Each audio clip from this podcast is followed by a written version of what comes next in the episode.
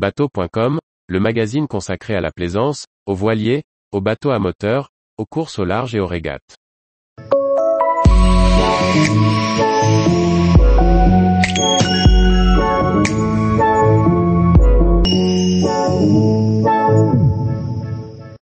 Aménagement de l'ORC 57, le luxe du catamaran, c'est réellement l'espace. Par Briag Merlet. Dans ce deuxième volet de notre essai de l'ORC 57, on se penche sur les aménagements intérieurs et les espaces de vie sur le pont du bateau. Espace, clarté et confort en navigation ou au mouillage sont les maîtres mots. Sur l'ORC 57, Marsaudon Composite a souhaité garder la philosophie d'épure initiée avec les TS ou très simple. Pour autant, les propriétaires d'un voilier d'un tel niveau de gamme s'attendent à un certain niveau de confort et d'élégance. Ils ont également souvent l'envie d'un certain niveau de personnalisation. Le chantier s'adapte et laisse une latitude au client. Éclairage, rangement et même certains points de la trame d'aménagement restent adaptables.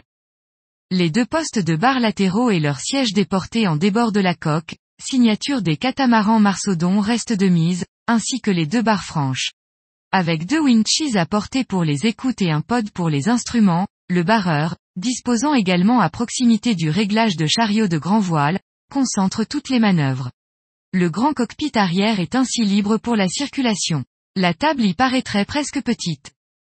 Rehaussé de quelques couleurs pour compenser le blanc omniprésent, le carré gagne en chaleur. Une belle table de carré accueille l'équipage au centre, avec une visibilité à 360 degrés. Sur tribord avant, une belle table à cartes, permet de faire la navigation, tout en gardant un œil sur tout le plan d'eau.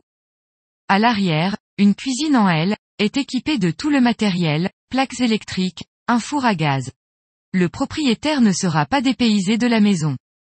S'il peut sembler que les rangements manquent, des boîtes composites légères trouvent aisément leur place, calées sur les meubles par des fargues en bois.